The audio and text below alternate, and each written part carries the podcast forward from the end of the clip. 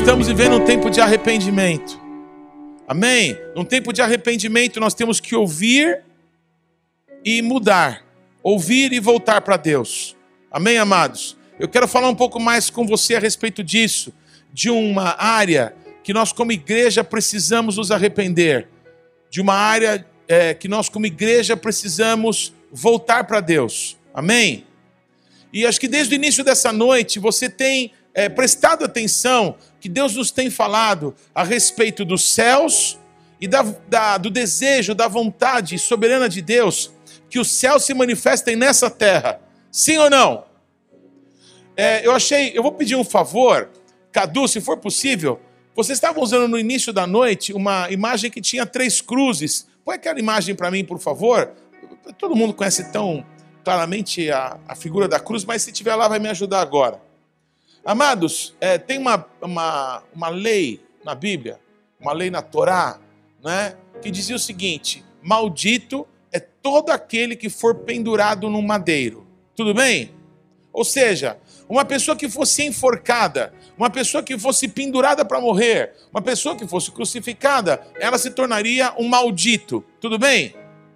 A questão é, é se Jesus tinha que se fazer maldição no nosso lugar, se ele fosse enforcado, é, se cumprir essa palavra também. Se ele fosse é, pendurado num poste, essa palavra também se cumpriria. Mas o fato de Jesus ter morrido numa cruz, de alguma forma, nós temos que entender que a cruz traz uma mensagem para nós. A cruz, de uma forma tão clara, tão simples, nos fala de algumas coisas que eu queria é, no encerramento desse tempo tão tremendo nosso, que como igreja, como ministros, trazer a luz no teu coração. Olha lá para as cruzes, elas são curiosas, não é? Elas apontam para o céu, elas tocam a terra e elas se abrem, como que tocando e juntando o Oriente com o Ocidente. Você consegue ver isso na cruz? Ela toca aos céus, ela toca na terra, ela junta o Oriente com o Ocidente. Jesus, ele morreu crucificado no madeiro, mas esse madeiro no qual Jesus foi crucificado foi uma cruz, e a cruz nos revela muitas coisas, e uma dessas é ela, que a cruz aponta para os céus, toca a terra e junta o Oriente com o Ocidente. Vocês estão comigo, irmãos? Vamos ficar todo mundo em pé. Vamos lá, todo mundo em pé. Você precisa estar perto de alguém agora. Se você está sozinho, a cara está aqui sozinha, junto com a Paulinha ali cá. Tem que ficar perto dela. Amém? Se você está sozinho, fica perto de alguém aí. Repete assim comigo: a cruz toca os céus. A cruz toca a terra. E a cruz une o Ocidente com o Oriente. Agora abraça.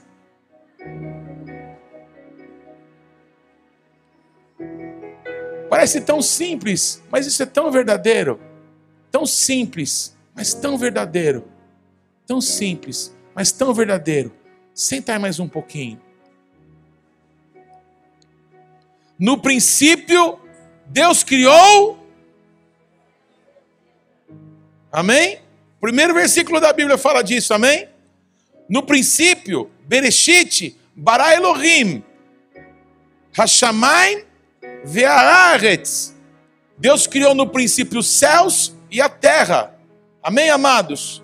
O nosso Deus tem um propósito de que os céus se manifestem na terra. Isso é um princípio de Deus no primeiro versículo da Bíblia. Todos estão comigo?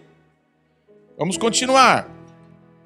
O nosso Deus, que nos deu esse princípio, ele criou o homem. Gênesis 1, 27 e 28. Deus criou o homem, a sua imagem. A imagem de Deus o criou, homem e mulher os criou, e Deus os abençoou e lhes disse: sede fecundos, multiplicai-vos, presta atenção, enchei a terra e sujeitai-a, dominai sobre os peixes do mar, sobre as aves dos céus e sobre todo animal que rasteja sobre a terra. No princípio, Deus criou os céus e a terra.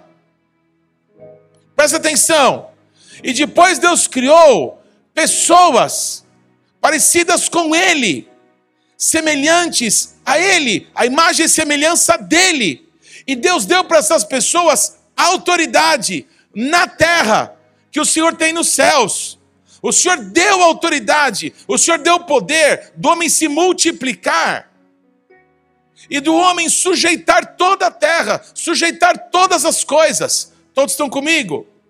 O desejo de Deus é que os homens, criados à imagem e semelhança dele, se multiplicassem a ponto de encher essa terra, para que nós pudéssemos dominar essa terra, exercer a autoridade dos céus nessa terra. Amém, amados? Os céus estão ligados na terra através da gente, criados à imagem e semelhança de Deus. Está caro isso para você? Me ajuda aí. Em Gênesis 2, 15 e 17 está escrito assim: Tomou, pois, o Senhor, Deus ao homem, e o colocou no jardim do Éden, para o cultivar e o guardar. E o Senhor Deus lhe deu esta ordem, repete assim comigo: ordem, mandamento, tem que ser obedecido.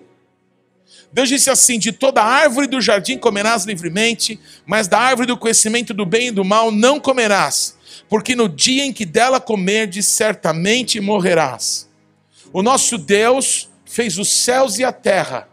O nosso Deus habita no céu dos céus, lugar da sua habitação. Amém, irmãos? Mas ele colocou nesse mundo natural que ele criou, ele criou pessoas, a sua imagem conforme a sua semelhança, ele colocou a gente aqui, nesse mundo natural, para a gente dominar em nome dele, da gente se multiplicar, amém, em nome dele, e da gente exercer autoridade aqui em nome dele. Tudo bem, amados? E o nosso Deus plantou um jardim no Éden, amém? O Éden seria o começo, seria um local maravilhoso que Deus preparou, tudo já está preparado, amém? E Deus pegou o homem e colocou nesse jardim e disse: Ó, aqui eu estou dando para você, tudo aqui é teu, tudo aqui você vai exercer domínio. Amém, irmãos? Você tem que cultivar esse lugar e você tem que guardar esse lugar. Tudo que Deus deu para nós, a gente tem que cultivar e a gente tem que guardar. Amém?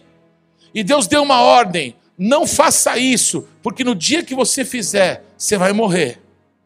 Foi a ordem que Deus deu para o homem. E você conhece o que aconteceu. Deus deu essa ordem para o homem.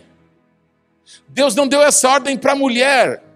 Deus deu essa ordem para o homem. Não tinha mulher ainda quando Deus falou para o homem. A árvore que está aqui no meio é árvore da vida. Tem aqui a árvore do conhecimento do bem e do mal. Você não pode comer dessa daqui. No dia que você comer, você vai morrer. Tudo bem, amados? Eu te dou uma função aqui nesse jardim. Você tem que cultivar ele e você tem que guardar o jardim. Amém, amados?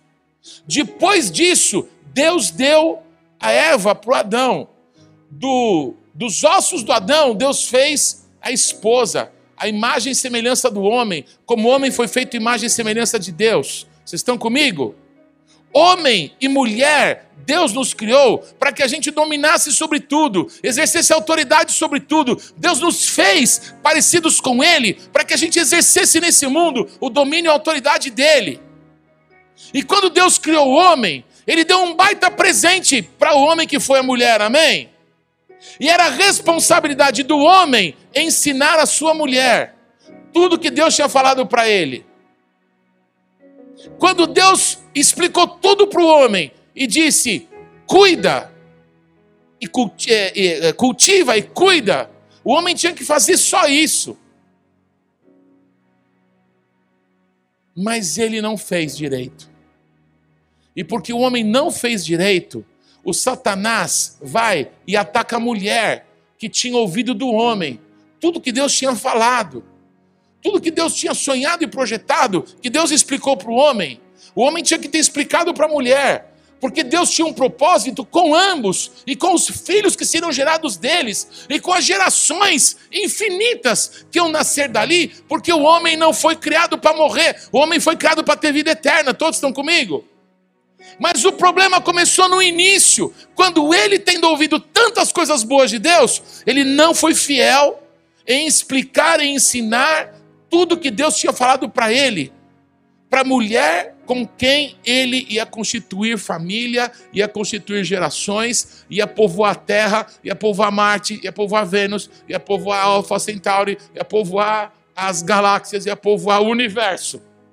Vocês estão comigo? Tudo começa aqui e a gente não sabe onde termina, porque o nosso Deus é infinito. Amém? Onde terminaria o que Deus começou ali? Onde vai terminar o que Deus começa com você? Vocês estão comigo? Nós não sabemos, Deus é infinito. E o que Ele tem para nós é infinito. Quantos podem dizer assim? O que Deus tem para mim é infinito. Aleluia. Vamos continuar. Preste atenção, porque esse texto é forte, hein?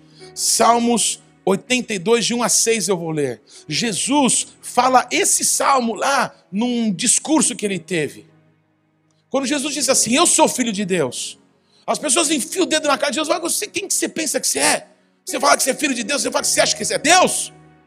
Olha o salmo que Jesus cita, porque eu quero que você entenda que você foi criado à imagem e semelhança de Deus para um propósito. Amém? Deus deu autoridade para você. Deus, ele sonhou planos para a tua vida.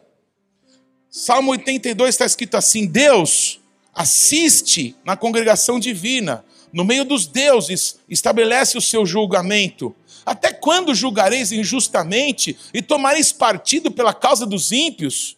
Fazei justiça ao fraco e ao órfão. Procedei retamente com o aflito e com o desamparado socorrei o fraco e o necessitado, tirai-os das mãos dos ímpios.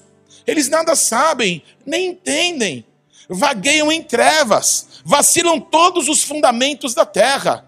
Eu disse: sois deuses, sois todos filhos do Altíssimo. Deus está dizendo para nós: sois deuses. Vocês foram criados à minha imagem e conforme a minha semelhança, sois deuses. Jesus pega esse versículo, quando confronta ele dizendo: Quem você pensa que é? E ele fala assim: Mas a Bíblia não diz, a Torá não diz, a lei não diz, sois deuses. Alô? Deus fez a gente a imagem e semelhança dele. Deus nos deu autoridade e domínio sobre tudo. E o que o homem tinha que fazer era ensinar tudo que Deus falou para sua mulher, porque com ela eles iam gerar filhos. E esses filhos iam gerar filhos e filhos e gerações e gerações e gerações infinitamente. Vocês estão comigo acompanhando aqui? Amém? Os céus e a terra estão ligados pela cruz do Calvário. Assim como o Oriente, amém, está ligado ao Ocidente pela cruz do Calvário. Jesus é o elo. Jesus é a aliança entre você e Deus. Jesus é a aliança entre você e eu. Hoje Ele te chama para restaurar, hoje Ele te chama para renovar. Hoje Ele te chama para dele derramar. Hoje Ele te chama para restaurar. Hoje Ele te chama para derramar. Hoje Ele te chama para dele derramar. Quantos estão entendendo o babado aí? Aleluia a falha do homem no mandamento de Deus permitiu o pecado. Em Gênesis 3, 1 a 6, está escrito assim: preste atenção. Sois deuses, vocês, filhos do Altíssimo, sois deuses. Gênesis 3, 1 a 6. Mas a serpente, mais sagaz que todos os animais selváticos que o Senhor Deus tinha feito, disse à mulher: é assim que Deus disse: Não comerás de toda árvore do jardim? Respondeu-lhe a mulher: Do fruto das árvores do jardim podemos comer, mas do fruto da árvore que está no meio do jardim, disse Deus: Dele não comereis, nem tocareis nele, para que não morrais. Deus não falou nada disso. Quem explicou errado para essa mulher? O marido dela. Alô? Quem não explicou direito foi o Adão. Deus mandou uma coisa para ele: você tem que cuidar e você tem que cultivar o que eu estou te dando. Todos comigo? Deus explicou direitinho para Adão ou não? Deus falhou? Quem que falhou? Foi a Eva? Foi o Adão. Quem Deus disse que pecou? Eva ou Adão? Por quê? Porque Deus falou com ele que ele tinha que cultivar e guardar. O que ele tinha que fazer? Explicar tudo para ela. O Satanás não vai nele, vai nela, que aprendeu dele. E aí ele faz sempre a mesma coisa. Ele te joga uma conversa mole. As pessoas que não conhecem bem a palavra de Deus, ele faz sempre a mesma coisa. Ele pega a palavra de Deus, distorce ela e te dá de colherinha. Que nem maçãzinha raladinha na boca. E as pessoas comem aquilo porque parece palavra de Deus, mas ela está distorcida, ela está macumunada com o inferno. E a pessoa come aquilo e a pessoa peca contra Deus. Você sabe, né? O homem, ele já parecia com Deus. O que, que o Satanás disse? Não, se você comer, você vai ser como Deus. Lê isso comigo, vai. Então a serpente disse à mulher: É certo que não morrereis, maldito mentiroso. Porque Deus sabe que no dia em que dele comerdes, se vos abrirão os olhos. E como Deus, sereis conhecedores do bem e do mal. Gente, eles já eram como Deus. O homem e a mulher já eram como Deus. Eles foram feitos à imagem e semelhança de Deus.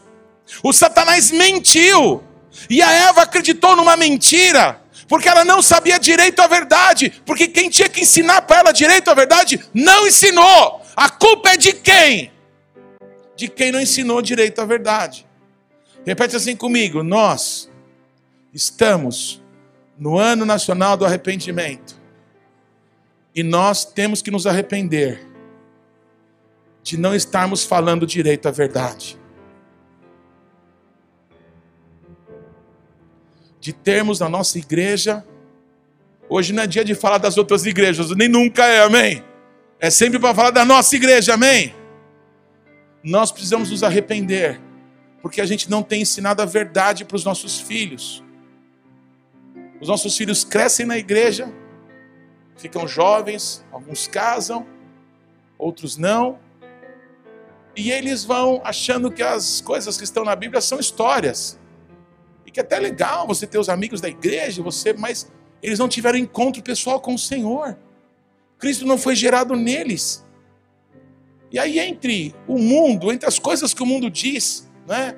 E as coisas que a palavra de Deus fala, o mundo diz que as coisas que a palavra de Deus fala são mentira, são engano. Você tem que ter gratidão, tudo bem? Ah, não, eu sou muito grato. Não, eu creio sim, eu tenho a minha fé. Eu tenho o meu jeito de orar. Eu faço as minhas orações e eu sou muito grato. Você já orou por gente assim? Posso orar por você? É, tem algum motivo pelo qual eu posso orar por você? Não, eu não preciso de nada, eu só quero agradecer, eu quero, eu quero só manifestar gratidão. Ah, que falsidade! Vocês estão comigo, irmão? Vocês estão aqui comigo? Nós precisamos nos arrepender como igreja. Eu, eu quero, se eu sou um líder nessa igreja, eu estou pedindo perdão a Deus, confessando o meu pecado e dizendo: nós temos que mudar. Porque Deus criou os céus e a terra. Amém, amados? E na cruz do Calvário, os céus se manifestaram nessa terra para que a gente, feitos à imagem e semelhança de Deus, pecadores, possamos ter de novo acesso aos céus. Mas o nosso Deus nos deu uma ordem que a gente possa tocar pessoas. Amém? Que a gente possa alcançar aquele que parece que está tão longe, que é impossível tocá-lo. E os que estão tão perto que a gente às vezes não percebe. Quantos estão comigo aqui? O Satanás sempre vai trabalhar com a mentira. Mas o nosso Deus é a verdade, e a verdade dissipa a mentira. Quantos acreditam de verdade que Jesus é Deus? Uma pergunta só para só ter uma impressão. Então muitos não acreditam. Tá bom, ó. Para você que não levantou a mão e não acredita que Jesus é Deus, eu vou ler a Bíblia para você. Na Bíblia você acredita? Quantos acreditam que a Bíblia é verdade? Porque pode ser que estejam pessoas que caminham conosco que não acreditam que a Bíblia é verdade. Por quê? Porque elas não nasceram de novo. E não nasceram de novo porque só conhecem as histórias que a gente conta aqui, as pregações. Essa última que teve da pastora falou que ganhou um monte de coisa e que ela orou para a gente e deu alguns conselhos. É tremendo isso. Mas ela obedeceu a Deus para que o tremendo acontecesse na vida dela. Todos estão comigo, irmãos?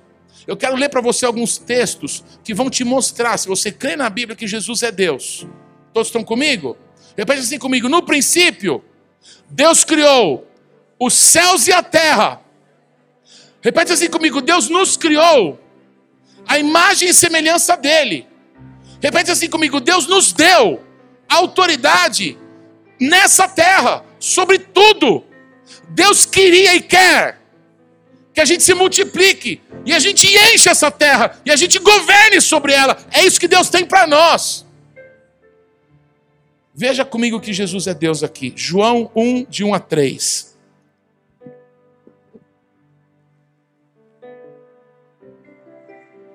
Paulinha. A Paulinha estava aqui, né? Ministrando adoração. Ela estava com uns negócios, como é que chama aquilo? É lindo aquilo. Aqueles negócios grandão assim, ó.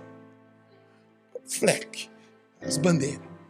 Aí eu pensei assim, puxa vida, que lindo que a Paulinha está fazendo. Se é tão legal se ela fosse pro meio, Paulinha diante do Deus que eu sirvo. Hora que eu pensei, puxa, a Paulinha podia tanto ir pro meio, você fez assim, ó.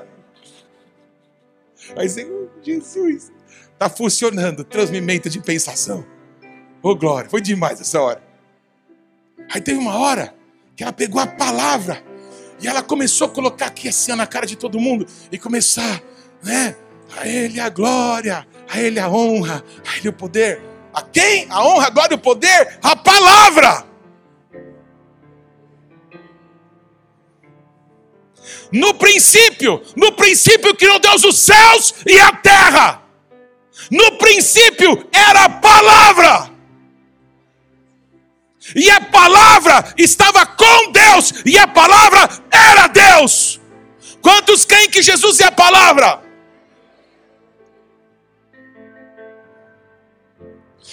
Todas as coisas foram feitas por intermédio dele, e sem ele, nada do que foi feito se fez. Quem que é ele aqui? Me diz aí. Hã? Fala mais alto. Três vezes. Aleluia. Tá ficando bom isso daqui. Você crê que Jesus é Deus? Então que ele criou os céus e a terra, você crê? Que ele é Deus, ele é a palavra, no princípio ele criou todas as coisas, ele estava com Deus, ele era Deus, ele é a palavra. Você crê que Jesus é Deus? Em Hebreus 1, de 1 a 3 está escrito assim: Havendo Deus outrora, falado muitas vezes, de muitas maneiras, aos pais, pelos profetas, nesses últimos dias, nos falou pelo Filho, a quem constituiu o herdeiro de todas as coisas, pelo qual também fez o universo. Repete comigo: Deus fez os céus e a terra, Ele fez tudo. Sem Ele, nada do que foi feito se fez. Está claro isso para você? Olha que lindo, tem mais. Essa parte é mais legal. Ele que é o resplendor da glória, expressão exata do seu ser.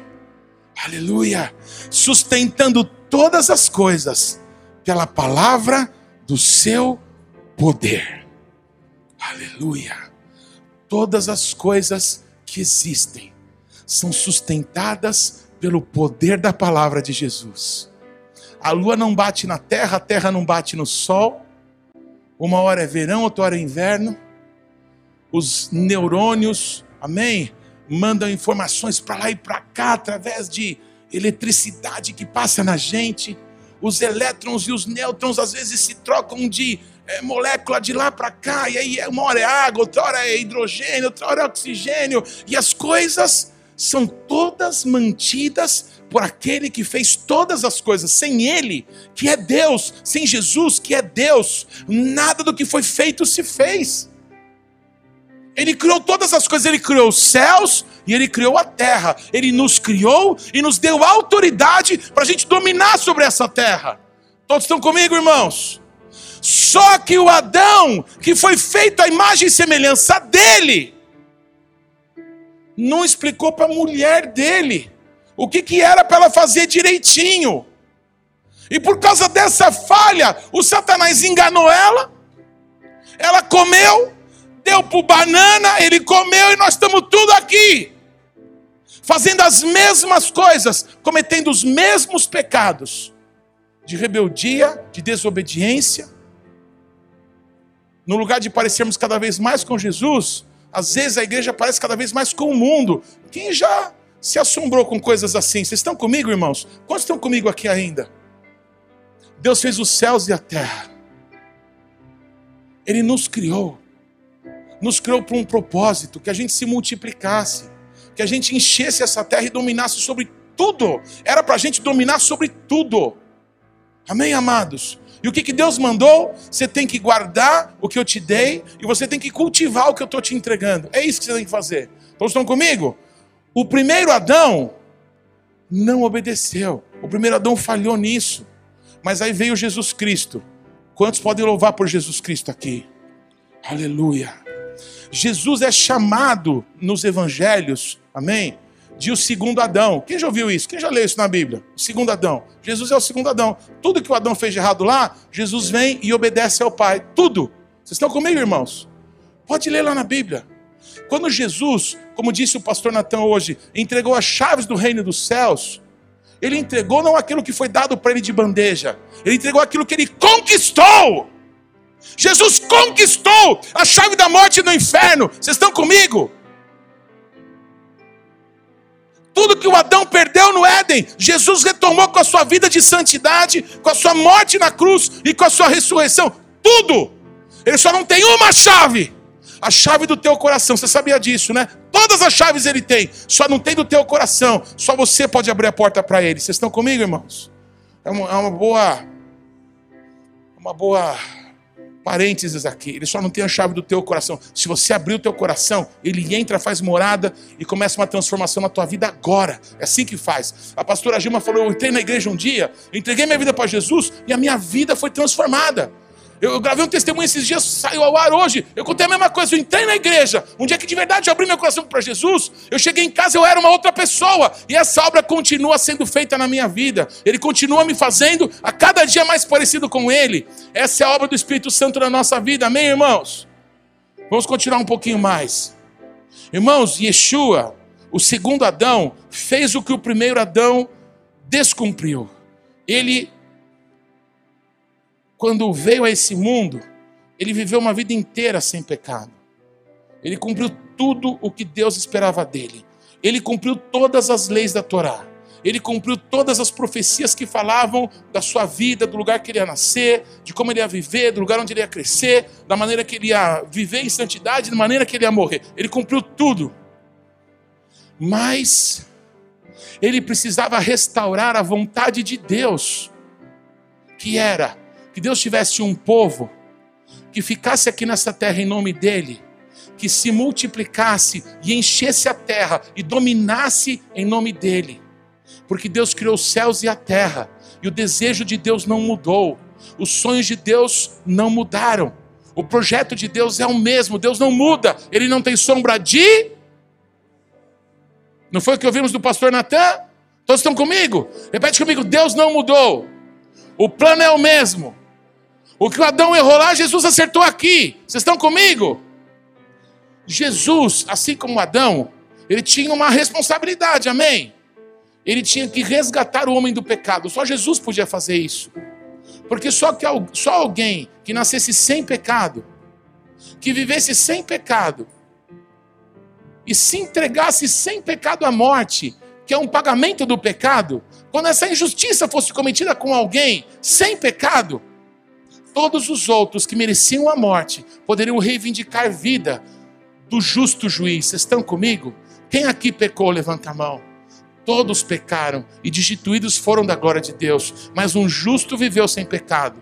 Amém, amados? Além da obra da cruz que Jesus fez, ele tinha uma responsabilidade. Ele precisava ensinar tudo que o Pai tinha para que as pessoas no mundo pudessem reinar nessa terra em nome dele. Vocês estão comigo, irmãos? Na hora que Jesus cumpriu tudo que o Pai esperava dele, ele juntou as pessoas que andaram com ele. E pouco antes de ir para o céu, ele deu uma ordem. E ali se despediu dessas pessoas. Mas eu quero mostrar para vocês como que conversou, como que começou esse relacionamento. Em Marcos, no capítulo 3, versículos 13 a 19 está escrito assim. Preste atenção, isso é lindo. Depois subiu ao monte e chamou os que ele mesmo quis. Todos comigo? Jesus subiu a um monte e lá no monte ele chamou quem ele quis. Amém? Pergunta: por que, ele não chamou lá no Mar da Galileia? Por que, ele não chamou lá em Cafarnaum onde ele morava? Por que, que ele tinha que subir no monte? Para ver quem que quer de verdade. Ele chamou os que ele quis, mas os que ele quis tiveram que tomar uma decisão. Você quer? Então você vai ter que mostrar que você quer. Depois subiu ao monte e chamou os que ele mesmo quis. E os que ele mesmo quis vieram para junto dele. Então designou doze para estarem com ele e para os enviar a pregar e a exercer a autoridade de expelir demônios. Amém? O Satanás enganou a Eva. E aí depois o Adão pecou, sim ou não?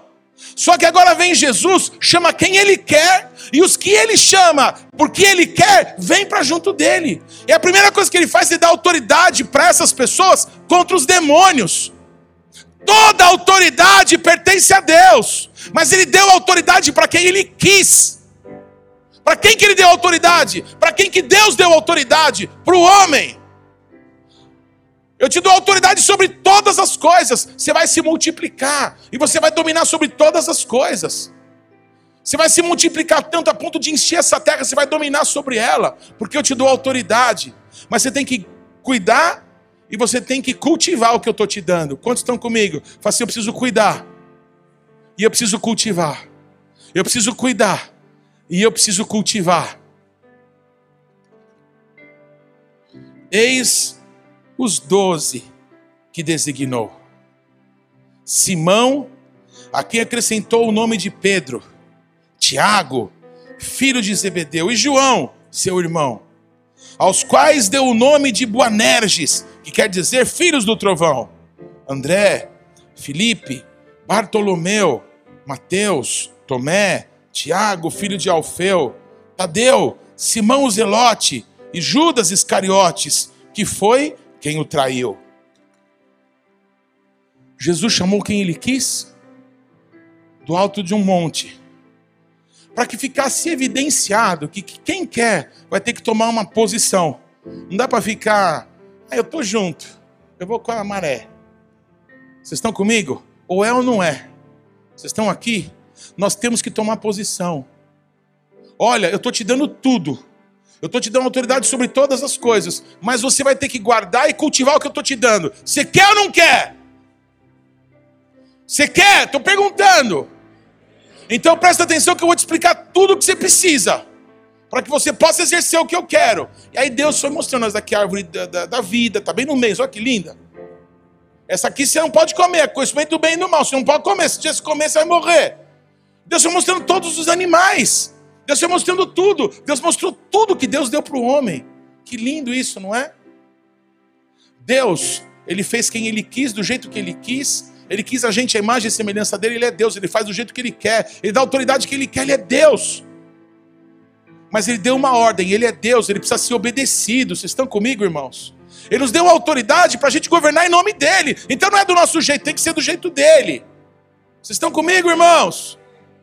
Então quando Jesus ele agora, como o segundo Adão, ele chega, amém? Ele que criou todas as coisas, ele que é a palavra que estava com Deus, que era Deus, sem ele nada do que foi feito se fez, ele nos fez, ele fez os céus e a terra, nos fez a sua imagem e semelhança, ele que é Deus, ele que veio como segundo Adão, ele chamou quem ele quis, e os que ele quis foram nomeados. A gente, eu e a Carla assistimos um filme um tempo atrás. A gente recomendou para a pastora Simone, para o profeta Zé. É um filme que fala né, dos judeus que foram mortos na Segunda Guerra Mundial. E, e aí tem uma cena muito tocante no filme, que enquanto dezenas de milhares morriam, as pessoas que trabalhavam com essas pessoas que estavam indo para a morte na câmara de gás e depois incinerados, que a, a memória deles ia ser apagada, todos estão comigo? As pessoas que trabalhavam com ele começavam a decorar os nomes. E eles começavam a cantar os nomes dos que tinham morrido, para que a memória deles pudesse ser guardada. Vocês estão comigo, irmãos? E aí tem uma cena do filme, eu vou dar um spoiler aqui. Tem uma cena do filme que não tem como não chorar. Tem um rapaz que vai até um lugar, eles estão cantando uma música, e nessa música eles vão citando nomes e nomes e nomes e nomes e nomes. E ele pergunta: Que nomes são esses? São os nomes das pessoas que eram nossos familiares e amigos. E nós lembramos esses nomes diante de Deus para que esses nomes não sejam apagados. Vocês estão aqui, amados? Há pouco tempo atrás eu tive a oportunidade de orar com alguns irmãos judeus. Sabe o que eles fizeram? Eles citaram os nomes de muitas famílias de judeus, citaram o nome de muitos anciãos judeus, pedindo: Deus, toca-os, salva pessoas nessas famílias. Gente, o nome do Pedro, o nome do Tiago, o nome do João, relacionados aqui na Bíblia. Quantos podem ver o seu nome escrito lá no livro da vida? Paulo de Tarso. Qual que é o seu nome? Sabe que vai estar escrito lá? Você consegue ver o seu nome escrito no livro da vida? Você consegue se ler o teu nome escrito nos Atos dos Apóstolos? Você consegue ler? Amém? Quem já estudou um pouquinho sobre Atos vê que o livro não acabou, né? Uh, termina com Paulo lá dando aula na casa dele, que estava vivendo em Roma, e parou. Não é que parou, é que Atos está sendo escrito. O livro de Atos dos Apóstolos continua sendo escrito. Quem gostaria de ser chamado pelo Senhor e ter o seu nome escrito como aqueles que foram chamados porque ele quis, e os que ele quis vieram para junto dele. Amém? E ele não foi falho como o primeiro Adão, mas ele cumpriu tudo que o Pai esperava dele e ensinou tudo para os seus discípulos. Alguém se perdeu, porque não guardou o coração, mas os que se mantiveram, eles tocaram fogo no mundo. Nós estamos aqui no Brasil, nós estamos no fim do mundo. A palavra da verdade chegou aqui para nós. Porque essas pessoas que Jesus quis ouviram dele e compartilharam com aquela geração e com as próximas gerações tudo o que o nosso Deus esperava de nós. Quantos estão comigo? Repete assim comigo: Jesus é Deus, Ele faz o que Ele quer. Repete assim comigo: Jesus é que manda. Em Marcos 1,16 está escrito assim: caminhando junto ao mar da Galileia, viu os irmãos Simão e André que lançavam a rede ao mar porque eram pescadores. Um é mecânico, outro é pescador, outro é vendedor, representante comercial, um é professora, outra é médica, outra é dentista. Amém? Outra é dona de casa, outra é costureira. Todos estão comigo? Outra vende seguro. Vocês estão comigo, irmãos? Ele chamou quem ele quis. O Simão e o André eram pescadores. E você, o que, que você é mesmo? O que, que você faz? O que você está fazendo? Quando Jesus te encontrou, o que você estava fazendo? Consertando o ar-condicionado? Joia. Trabalhando na Sabesp? Que tremendo. Trabalhando de entrega? Glória a Deus. Como contador, como advogado? Que tremendo. Cortando o cabelo? Foi lá que Jesus te chamou e te disse: Vem. Jesus chamou quem ele quis. E os que ele quis foram para juntos, junto dele. Amém, amados? E ele deu autoridade para essas pessoas contra demônios. E eles os enviou para pregar. Então aqui em Marcos 1 está contando como que foi isso, esse encontro. Como é que foi o teu encontro? Então eles deixaram imediatamente as redes e o seguiram. Pouco mais adiante ele viu Tiago, filho de Zebedeu, e João, seu irmão, que estavam no barco consertando as redes.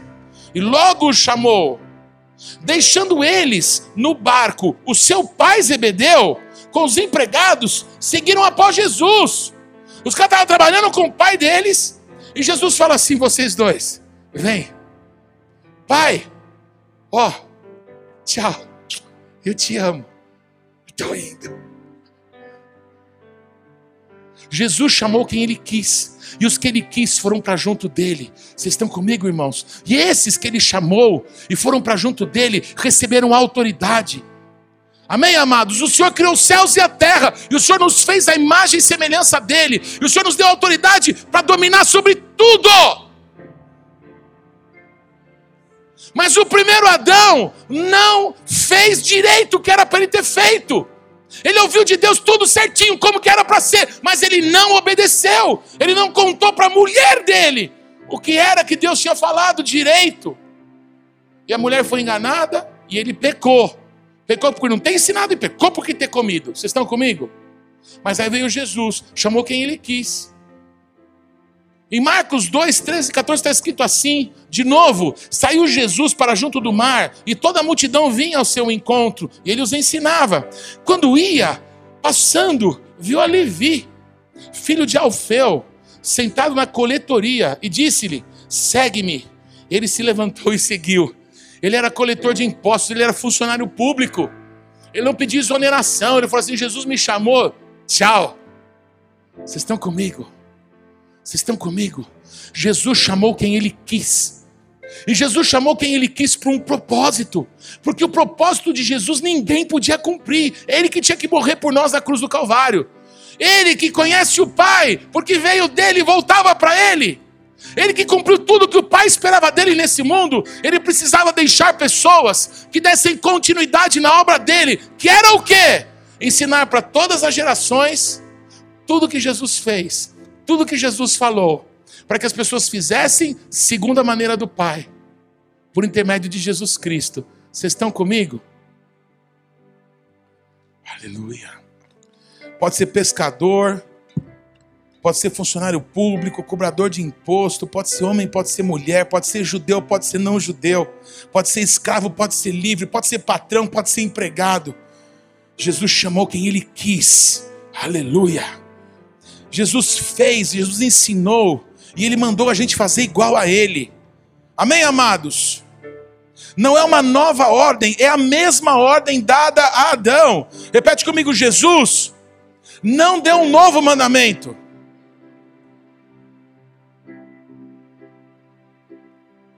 É o mesmo mandamento. Ó, oh, eu estou te dando domínio sobre tudo, tá bom?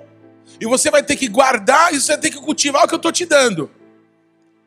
Eu estou te explicando tudo aqui como é que é, do jeito do meu pai. E você vai ter que fazer tudo segundo a vontade do pai. E você vai ter que ensinar para todo mundo o que eu estou te ensinando. Você entendeu? Quantos estão aqui? Você entendeu? Você entendeu? Você entendeu? Atos 1, versículos 1 e 2. Prólogo. Escrevi o primeiro livro, ó Teófilo, relatando todas as coisas que Jesus começou a fazer e a ensinar, até o dia em que, depois de haver dado mandamento por intermédio do Espírito Santo, repete assim: Jesus deu um mandamento. Repete comigo: Jesus deu uma ordem, segundo o Espírito Santo. Que ordem foi essa? Eu vou ler de novo. Até ao dia em que, depois de haver dado mandamento por intermédio do Espírito Santo aos apóstolos que escolhera, foi elevado às alturas. Amém, irmãos? Jesus chamou quem ele quis. Jesus, Jesus os deu autoridade para eles os designou para serem apóstolos. E aí, Jesus, quando estava indo para o céu, ele deu mandamentos, ele deu ordem para esses discípulos. A pergunta é importante: Quais são esses mandamentos? Quais são essas ordens que Jesus deu? Quantos acreditam aqui que Jesus é Deus? Quantos acreditam que os mandamentos de Jesus têm que ser cumpridos? Quais são esses mandamentos que ele deu? Primeiro mandamento: pregar, anunciar, tornar conhecido. Marcos 16, 15 a 20. E disse-lhes: Ide por todo o mundo e pregai o evangelho a toda criatura. Quem crer e for batizado será salvo, quem, porém, não crer será condenado. E esses sinais hão de acompanhar aqueles que creem em meu nome. Expelirão demônios, falarão novas línguas, pegarão em serpentes, e se alguma coisa mortífera beberem, não lhes causará dano.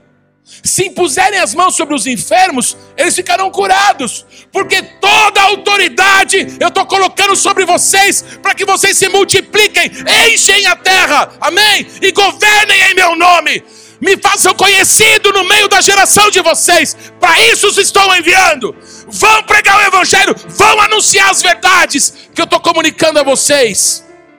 Olha que lindo isso agora. De fato, o Senhor Jesus, depois de lhes ter falado, foi recebido no céu e assentou-se à destra de Deus. E eles, tendo partido, pregaram em toda parte, cooperando com eles o Senhor e confirmando a palavra por meio de sinais que o seguiam. Vocês estão aqui, irmãos? Menino, menino que morreu, levanta. Enéas, você está com síndrome do pânico? Você está com depressão? Arruma a tua cama agora e levanta. O Enéas levantou, foi curado assim da depressão, porque a autoridade foi colocada nos apóstolos, porque foram enviados por Jesus Cristo para fazer e para ensinar, igualzinho a Jesus. Toda a autoridade me foi dada. O Senhor que fez os céus e a terra, criou pessoas à imagem e semelhança dele, para que essas pessoas se multiplicassem, enchessem a terra e dominassem sobre ela, porque Jesus deu autoridade para elas. Amém, amados? Sobre tudo. O primeiro Adão pecou, falhou, não fez o que era para fazer, mas o último Adão fez. Jesus cumpriu tudo. E Jesus deixou outros para que continuassem fazendo e ensinando, e deu domínio sobre todas as coisas. Vocês estão comigo, irmãos? Vocês estão comigo aqui? Louvado é o nome de Jesus. Louvado é o nome de Jesus. Domínio, autoridade, poder. As portas do inferno não prevaleceram contra a minha igreja. Vocês estão comigo? Eu coloquei autoridade em vocês, para que vocês operem sinais e maravilhas em meu nome. Se vocês beberem uma coisa mortífera, isso não vai causar dano para vocês. Eu coloquei autoridade sobre a vida de vocês. Para quê? Para que vocês preguem o meu evangelho. Para que vocês contem as boas novas para que vocês falem para outros, como foi um dia falado para vocês. Jesus está no céu, à destra do Todo-Poderoso, confirmando as palavras por meio de sinais que o seguiam. Esses mesmos sinais nos seguem hoje.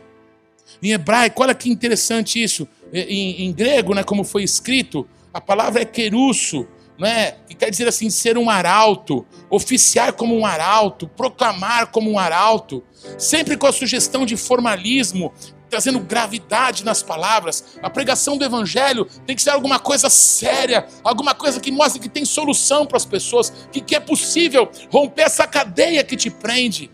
Amém? Então a palavra usada aí para pregar o evangelho é essa palavra. Mas olha que interessante como que os judeus traduzem essa palavra.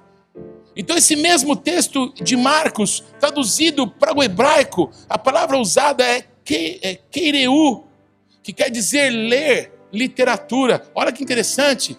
É como alguém que pegava um pergaminho, subia num lugar alto e proclamava um edito real. A pregação do evangelho, quando os judeus leram o que Jesus falou aqui, como eles traduzem, é como alguém proclamando um decreto do rei. Deu para entender? Existe lá em Israel no, na cidade de Davi, um local que hoje é coberto pela cidade, por um bairro árabe que tem lá. E eu já tinha passado nesse lugar algumas vezes, e você tinha que se esgueirar por um buraquinho desse tamanho. Era um lugar horrível, sujo, fétido. Então você tinha que passar por um buraquinho para passar do outro lado. Porque no meio daquele corredor ali, é um corredor estreito, é um lugar horrível. Então você tinha que pular por esse buraquinho. Então eu passei pelo buraquinho. No ano seguinte, eles descobriram que o impedimento naquilo que era uma avenida e que estava ali era como se fosse um, um púlpito, um parlatório. Eram três degraus de pedra que foram colocados assim. Eles começaram a tentar buscar na Bíblia para entender o que, que era aquilo. Aí acharam um texto em Provérbios que fala da rocha das aclamações. Olha que interessante. Esse negócio que te impedia de ir para o caminho era uma coisa que existe lá dois mil anos e que era usada para as pessoas proclamarem os editos, proclamarem as leis, falar, falar ao povo que passava por ali aquilo que se precisava conhecer. Deu para entender, amados? Pregar o evangelho é isso, é anunciar as verdades de Deus. Amém, amados? Ide por todo o mundo e pregue o evangelho, faça conhecido as verdades de Deus a toda criatura. Amém? Esses sinais vão acompanhar os que fizerem isso. Repete isso comigo, isso é mandamento de Deus para todos nós. Repete assim comigo. Eu preciso me arrepender. Porque isso é o mandamento de Deus.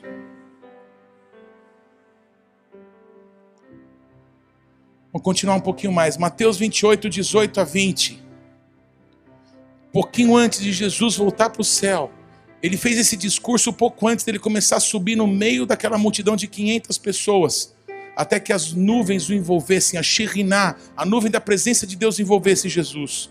Ele disse assim: Jesus, aproximando-se, falou-lhes, dizendo: Toda autoridade me foi dada no céu e na terra. Repete comigo: O Senhor criou os céus e a terra.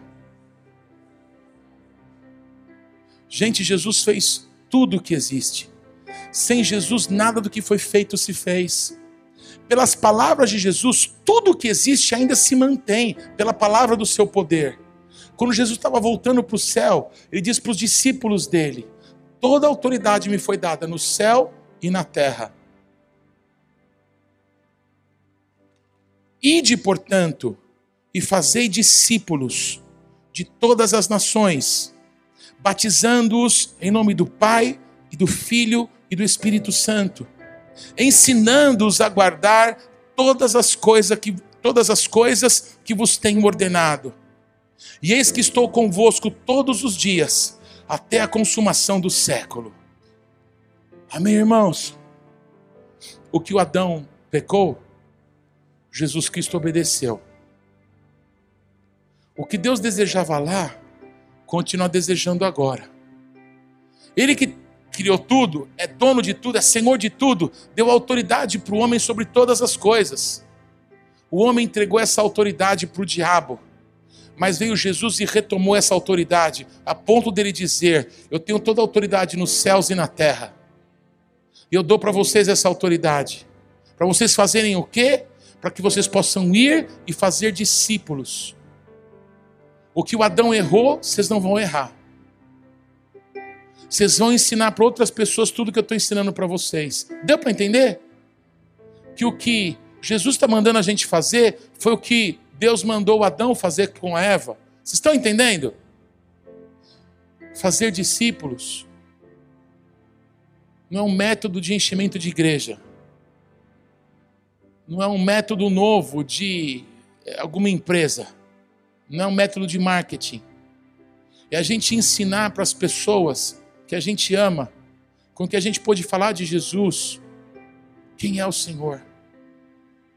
Para que a gente possa levar essa pessoa a ter um encontro verdadeiro com o Senhor e aprender a ser conduzido por Deus através do seu Espírito Santo.